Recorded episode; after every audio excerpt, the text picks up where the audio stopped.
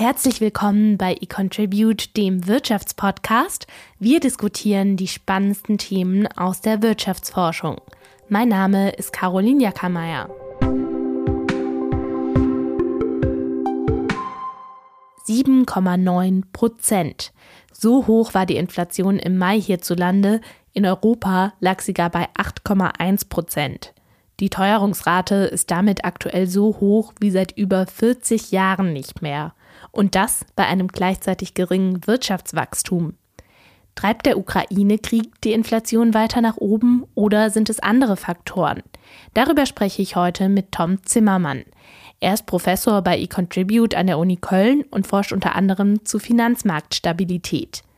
Wir diskutieren darüber, wie Inflation überhaupt entsteht und gemessen wird, warum die Europäische Zentralbank gerade in einem Dilemma steckt und welchen Einfluss eine Zinswende hätte.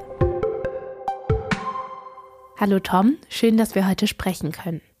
Vergangene Woche sind die aktuellen Inflationszahlen für den Mai erschienen.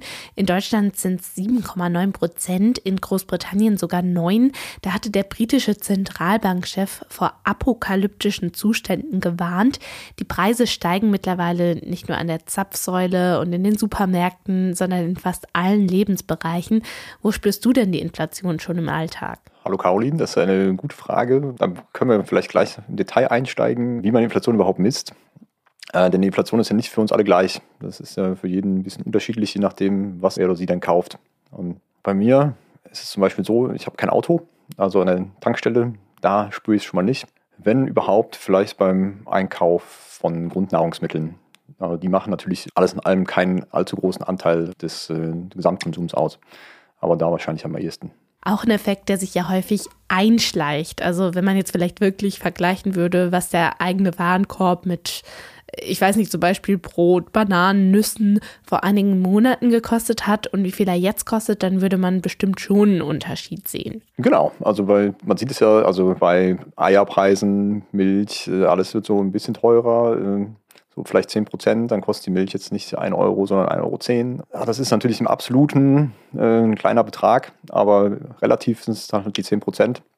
Und das ist wahrscheinlich das, wo man es dann auch äh, auf Dauer dann sieht. In die Inflationstheorie können wir ja auch gleich noch ein bisschen einsteigen. Zum Auftakt noch mal ein bisschen was zum aktuellen Hintergrund.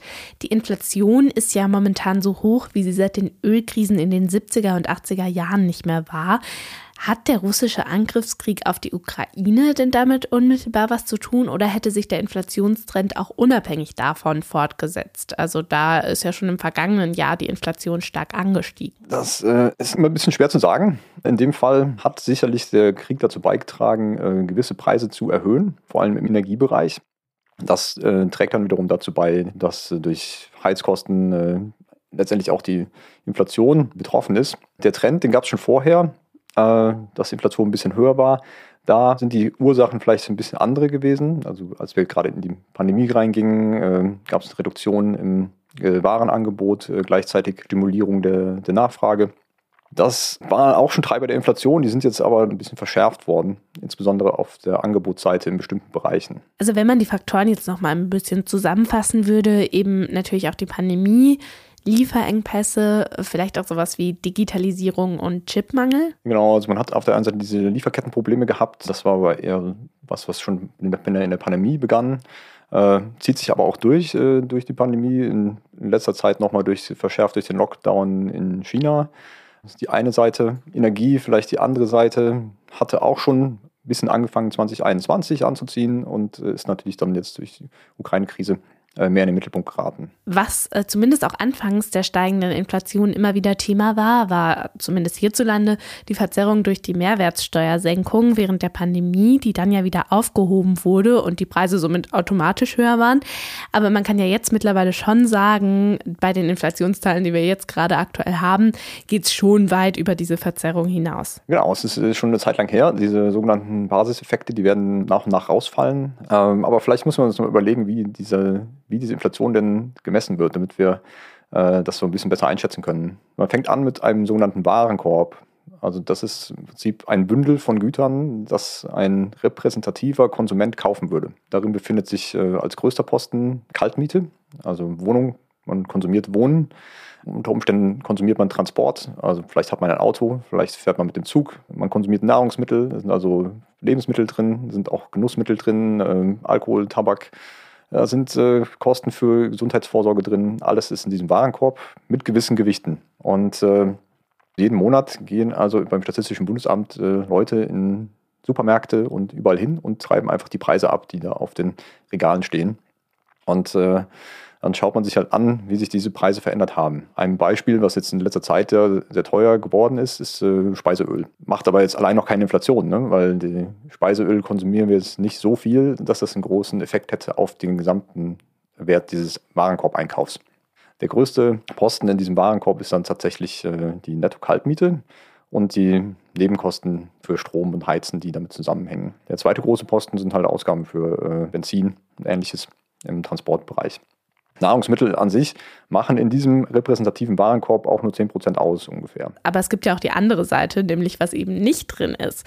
Wenn man zum Beispiel auf Immobilien blickt. Also die Netto-Kaltmiete ist enthalten, aber zum Beispiel nicht die Immobilienpreise an sich, die in den vergangenen Jahren ja scheinbar explodiert sind. Ja, dieser Warenkorb, der enthält Konsumgüter, der enthält keine Vermögenswerte. Das ist auch was, das wird öfter kritisiert. Zurzeit ist es aber einfach so, dass ein Haus, das ich kaufen möchte, das ist jetzt gar nicht darin enthalten. Genauso wie eine Aktie, die ich kaufen möchte, nicht enthalten ist. Äh, aber gerade in diesen Bereichen der Vermögenswerte haben wir ja schon in den letzten zehn Jahren enorme Preissteigerungen gesehen. Das äh, ist nichts, was in der Inflation auftaucht, äh, aber es ist durchaus ein Bereich, wo sich immer weniger immer weniger Leute an diesen Vermögenswerten partizipieren können, weil man sich auch dann irgendwann nicht mehr leisten kann. Ähm, also da haben wir es wahrscheinlich schon gesehen. Also wie viel Jahreseinkommen brauche ich jetzt, um ein Haus zu kaufen? Das ist sicherlich hochgegangen in den letzten Jahren, aber das sieht man halt nicht in der Inflationsrate. Heißt das denn jetzt als insgesamtes Fazit, dass es grundsätzlich schon ein Warenkorb, äh, der repräsentativ ist für viele Menschen ist? Oder ist es schwierig zu sagen, dass es jetzt die reale Preisentwicklung auch wirklich abbildet? Ja, das ist halt für einen repräsentativen Konsumenten, was auch immer das heißt. Also das muss weder für dich noch für mich muss das stimmen. Ich hatte schon gesagt, ich habe kein Auto. Also für mich sind die Benzinkosten mal nicht so ein großer Treiber. Natürlich äh, wohnen wir auch. Also Wohnen äh, wahrscheinlich für, für jeden irgendwie ein großer Teil. Auch viele andere Konsumausgaben hat man ja einen gewissen Einfluss, ob man jetzt ins Restaurant geht, ob man eine Pauschalreise macht, äh, das kann man ja zum gewissen Teil beeinflussen, was, wie man da konsumieren möchte. Und da sind sicherlich auch verschiedene Leute, äh, machen verschiedene Dinge und haben dann verschiedene Warenkörbe und damit vermutlich auch verschiedene Inflationsraten. Das heißt eben, meine persönliche Inflationsrate muss eben nicht 7,9 Prozent betragen, sondern kann niedriger oder auch deutlich höher sein. Beim Statistischen Bundesamt auf der Homepage kann man sich das sogar ausrechnen lassen. Ah, okay, das ist ein guter Hinweis. Ja. Da kann man ja auf jeden Fall mal nachschauen, ob man da im Schnitt liegt oder da mit etwas mehr Preissteigerung rechnen muss. Genau. Wenn wir jetzt gerade bei Inflationsgrundlagen sind, wie wird die Inflation gemessen, dann vielleicht auch nochmal die Grundlagen dazu, wie denn die Inflation eigentlich entsteht. Also wie kommt es denn dazu, dass die Preise auf einmal steigen? Also es geht jetzt also nicht nur darum, dass ein bestimmter Preis steigt. Also wir kennen das noch vom Anfang der Pandemie, da wurde das Toilettenpapier auf einmal teurer. Das an sich ist ja keine Inflation, das ist einfach nur, ich kann jetzt für jeden Euro weniger Toilettenpapier kaufen. Ja. Inflation heißt also, dass das gesamte Preisniveau steigt. Also dass für meinen einen Euro ich mir generell weniger leisten kann. Und äh, da gibt es zwei große Faktoren, entweder die Angebotsseite oder die Nachfrageseite. Also einerseits können Sachen teurer werden, weil das Angebot verknappt wird. Zum Beispiel äh, ist der Ölpreis gestiegen, äh, vielleicht ist das Öl knapper geworden auf dem Weltmarkt, äh, der Preis steigt, Öl wiederum ist äh, Inputfaktor für viele weitere Wirtschaftsgüter, ist direkt gebunden an den Heizölpreis. Das reflektiert sich dann in vielen Gütern und führt dann dazu, dass äh, man wahrscheinlich einen Inflationsdruck bekommt, also einen Preisdruck auf viele Güter. Auf der Nachfrageseite ist es so, wenn wir alle mehr nachfragen äh, bei gleichbleibendem Angebot, dann wird wahrscheinlich auch der Preis steigen. Und äh, das ist zum Teil dann auch geschehen äh, über die Pandemie hinweg, äh, dass da ein verringertes Angebot, wir hatten schon kurz über die Lieferketten gesprochen, auf eine zum Teil erhöhte Nachfrage in bestimmten Bereichen getroffen ist. Und äh, das führte dann äh, im Resultat dazu, dass also Preise auf breiter Basis äh, gestiegen sind. Das kann man dann in der Inflation sehen. Und was ja auch eine Rolle spielt, ist, was Leute erwarten, was jetzt mit den Preisen passiert. Also gehe ich jetzt zum Beispiel davon aus, dass die Preise immer weiter steigen und steigen werden, dann versuche ich mit meinem Geld jetzt möglichst noch was zu bekommen, solange es eben noch was wert ist. Und durch die hohe Nachfrage, weil alle denken, jetzt möchte ich noch was von meinem Geld kaufen, da können die Preise dann ja auch automatisch steigen. Ja, also das mit den Erwartungen, das ist tatsächlich ein sehr wichtiger Punkt, auch in der Theorie, wie es zur Inflation kommt. Das ist aber nicht so ganz direkt wie so ein einfacher Angebotsschock oder Nachfrageschock. Das kann jetzt zum Beispiel darüber gehen, dass äh, die Gewerkschaft erwartet, dass die Preise steigen und deshalb möchten sie heute höhere Löhne verhandeln. Das wiederum könnte dann dazu führen, dass die Kosten für die Produktion steigen und äh, diese gestiegenen Kosten würden wahrscheinlich zum Teil wieder weitergegeben in höhere Preise kommt man dann unter Umständen in so eine Spirale rein. Weshalb viele Ökonomen sagen würden, es ist sehr wichtig, diese Erwartungen gut zu managen. Wenn jetzt die Preise dann immer weiter steigen und wir in der Phase der Inflation sind, auch die Kosten für Unternehmen steigen, sei es eben zum Beispiel durch höhere Löhne, durch teurere Rohstoffe etc., wird es denn immer zu 100 Prozent an die Konsumenten weitergegeben oder leiden auch Firmen selbst unter Inflation? Es ist immer die Frage, inwieweit ein Produzent gesteigerte Kosten weitergeben kann in die Preise für das Endprodukt. Das ist bei Kosten die Frage, auch bei Steuern ist die Frage, wie viel von Steuererhöhungen kann man tatsächlich weitergeben. Es geht auch in die andere Richtung. Das heißt, es gibt eine Debatte über die Subvention vom Benzinpreis um 30 Cent und es ist ja nun auch die Frage, ob die 30 Cent komplett weitergegeben werden an der Tankstelle oder ob, man, ob der Produzent da auch einen Teil davon behält. Also und das ist immer eine Frage, wie diese Firmen im Wettbewerb stehen. Es kann dann halt sein, dass nicht alles äh, direkt zum Endkonsumenten kommt kann sein, dass ein Teil davon vom Produzenten aufgefangen wird, sowohl in die äh, Kostendruckseite als auch äh, jetzt bei dieser Benzinpreissubvention. Gerade wenn wir auch auf die Auswirkungen auf Firmen, auf die Wirtschaft gucken, ist ja auch das Schreckensgespenst einer länger anhaltenden Stagflation in der Diskussion. Also einer Situation, in der das Wirtschaftswachstum gering ist, die Preise aber gleichzeitig steigen. Eigentlich ist es ja so, dass bei einer Phase hohen Wirtschaftswachstums, also großer Nachfrage, die Preise steigen. Nun sind wir aber eben in einer Situation, in der die Nachfrage trotz stagnierender Wirtschaft hoch ist, aufgrund von Faktoren, die wir ja auch schon besprochen hatten, Lieferengpässe, Pandemie, der Krieg, Energiepreise etc. Vor so einer Situation haben verschiedene Expertinnen schon länger gewarnt. Warum ist denn so eine Stagflation so gefürchtet? Also eine Stagflation bezeichnet eine Situation, äh, wo die Inflation hoch ist, aber gleichzeitig auch das Wirtschaftswachstum niedrig ist. Ist ein bisschen die Frage, was kann denn überhaupt eine Institution wie eine Zentralbank tun, um die Inflation zu reduzieren? Eine Sache, die eine Zentralbank tun kann, ist die Anhebung von äh, Leitzinsen. Warum ist das relevant? Naja, die, viele Güter werden ja äh, mit Krediten gekauft. Das kann im Konsumentenbereich sein. Ich kann mir ein Auto kaufen äh, mit einem Autokredit. Ich kann mir ein Haus kaufen mit einem Häuserkredit. Als Firma kann ich irgendwie investieren und äh, finanziere das mit einem Kredit. Und wenn die Zinsen in all diesen Bereichen steigen, wird die Nachfrage in all diesen Bereichen runtergehen, mit potenziell negativen Auswirkungen auf die Preise. Also die Preise sinken oder steigen nicht weiter. Also das ist erstmal eine Politik, die man machen kann, um die Inflation zu reduzieren. Es ist aber andererseits so, dass wenn also weniger nachgefragt wird, führt das in der Regel dazu, naja, es wird weniger Güter nachgefragt, ich brauche weniger Arbeitskräfte, um diese Güter zu produzieren. Ich zahle vielleicht auch geringere Löhne. Aber es kommt wahrscheinlich dazu, dass also weniger Nachfrage nach Arbeitskräften entsteht und damit auch potenziell eine höhere Arbeitslosigkeit. Und in der Stagflation sind wir in der Situation, wo die Arbeitslosigkeit schon relativ hoch ist äh, und gleichzeitig die Inflation hoch ist. Und man steht jetzt da vor dieser Herausforderung, dass man mit der normalen Geldpolitik, äh, mit der man die Inflation vielleicht absenken kann, auch noch eine höhere Arbeitslosigkeit, die sowieso schon auf einem hohen Niveau ist, in Kauf nehmen muss. Also ist das dann eben die Hauptgefahr einer Stagflation, dass das Werkzeug gegen Inflation blockiert wird, beziehungsweise die Zentralbank in, der, in diesem Dilemma zwischen Inflation und Rezession steckt? Ja, genau. Also, wobei das natürlich auch so eine Situation ist in der Stagflation, da denken wir auch in der Regel nicht so, dass das durch eine Nachfragesteuerung groß verändert werden kann. Also Stagflation entsteht oft durch einen angebotsseitigen Schock. Also sei es jetzt ein Ölpreisschock oder sei es ein äh, Lieferengpass. Und wir denken ja nicht, dass äh, die Zentralbank, dass die EZB jetzt äh, im Suezkanal das Schiff äh, frei, äh, frei bekommt, damit die Güter wieder nach Europa geliefert werden können.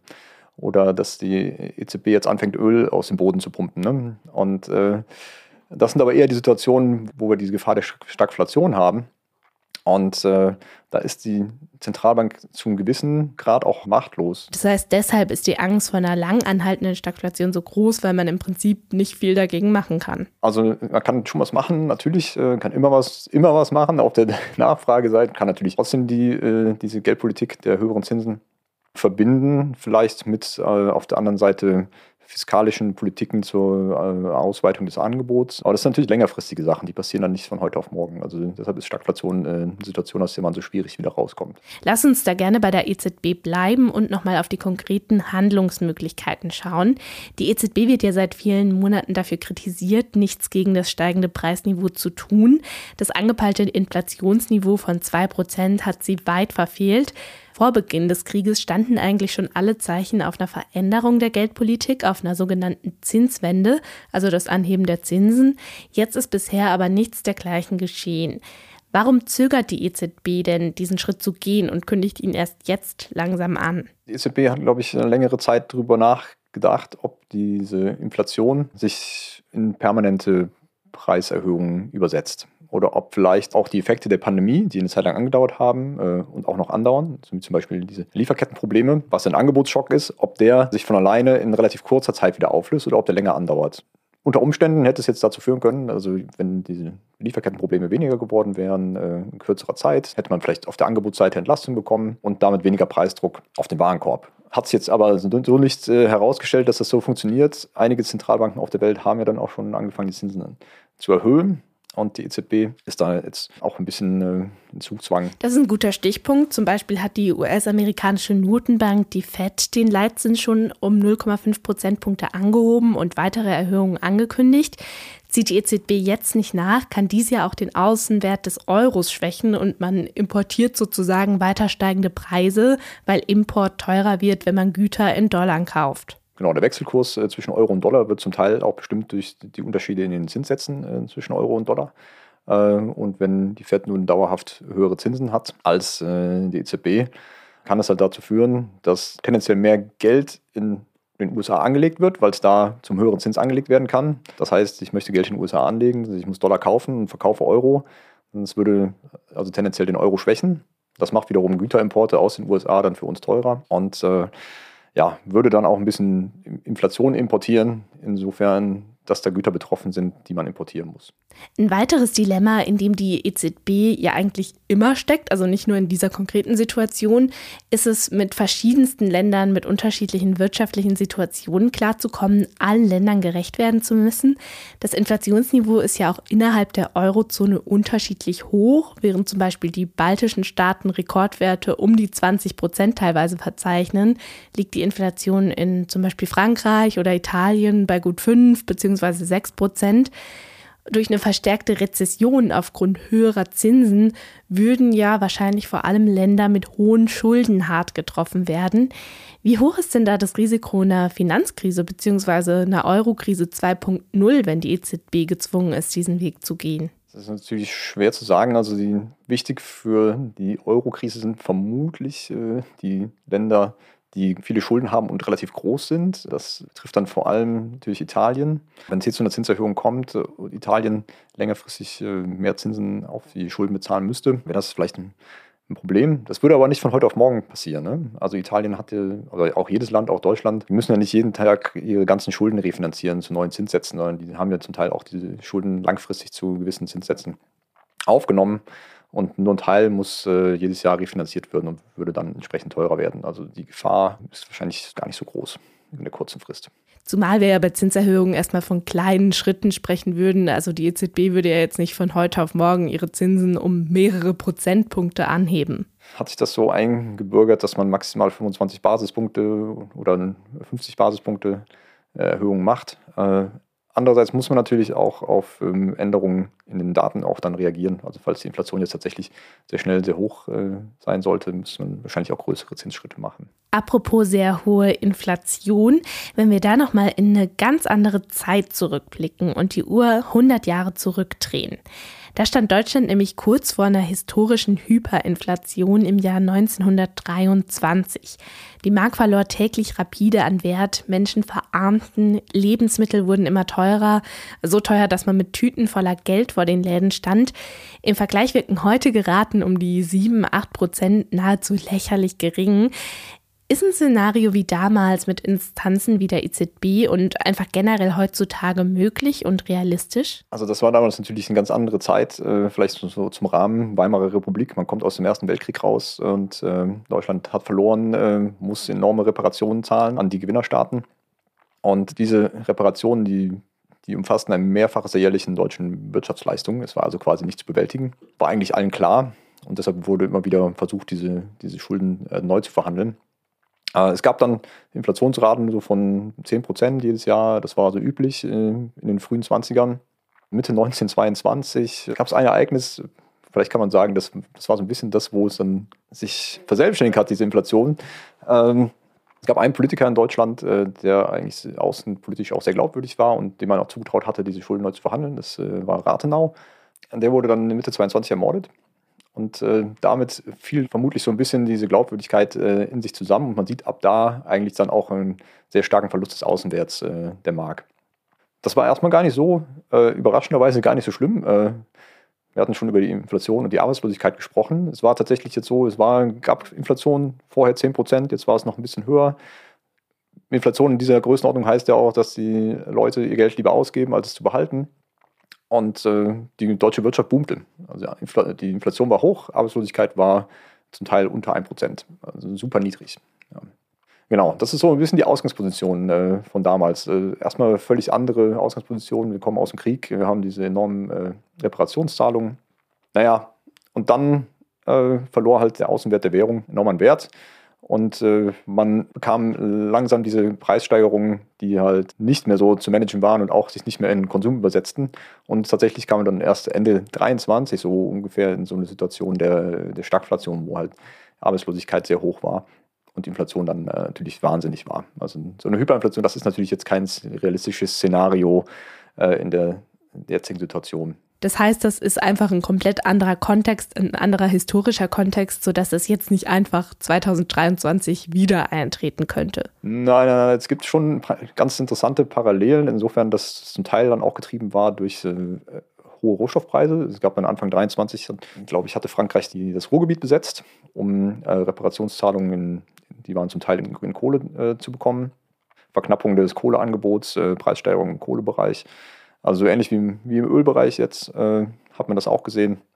Also man sieht da schon gewisse Parallelen, aber es ist natürlich äh, schon eine andere Zeit und ja, auch die, die Reichsbank hat damals anders reagiert, als DZB jetzt tut. An einem Punkt bin ich gerade noch gedanklich hängen geblieben. Du meintest, ja, Raten um die 10 Prozent waren eigentlich üblich. Wie gesagt, wäre das ja heute eine sehr hohe Inflation, die nicht mehr als Normalzustand angesehen wird. Warum ist das denn so? Also hat das auch alles funktioniert, wenn das Inflationsniveau eben bei 10 Prozent lag? Und könnte man da nicht im Prinzip auch sagen, ach ja, dann lassen wir es doch einfach auf dem Niveau einpendeln, solange es nicht weiter steigt und das ist gar kein Problem? Oder was ist dann da der Haken? Ja, also das ist ja auch, äh, dass es so niedrige Inflationsraten gibt wie derzeit oder wie bis vor kurzem, das war auch historisch äh, nicht so üblich. Ne? Also vielleicht ist das ein interessanter Punkt. Wir müssen mal eine Unterscheidung machen zwischen dem nominalen und dem realen. Kann ja sein, dass meine Löhne auch steigen, um mehr als das, was ich ausgeben muss. Und das ist ja unter Umständen noch gut für mich. Und äh, tatsächlich war das so in den 20ern, sieht man, dass viele Löhne von Arbeitern auch öfter flexibel nachverhandelt wurden, sodass die Lohnsteigerungen zumindest in den frühen 20ern äh, auch in der Höhe der Inflationsrate waren. Also man konnte sich nicht weniger leisten. Man hat also genauso viel mehr verdient, nominal, wie man mehr ausgeben musste für sein Güterbündel.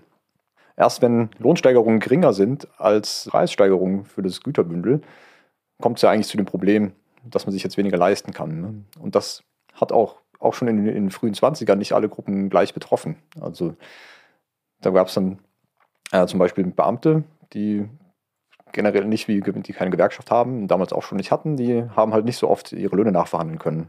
Die sind dann mit der Zeit ärmer geworden. Zu Beginn der Hyperinflation hat es vor allem Rentner betroffen, die Häuser besessen haben.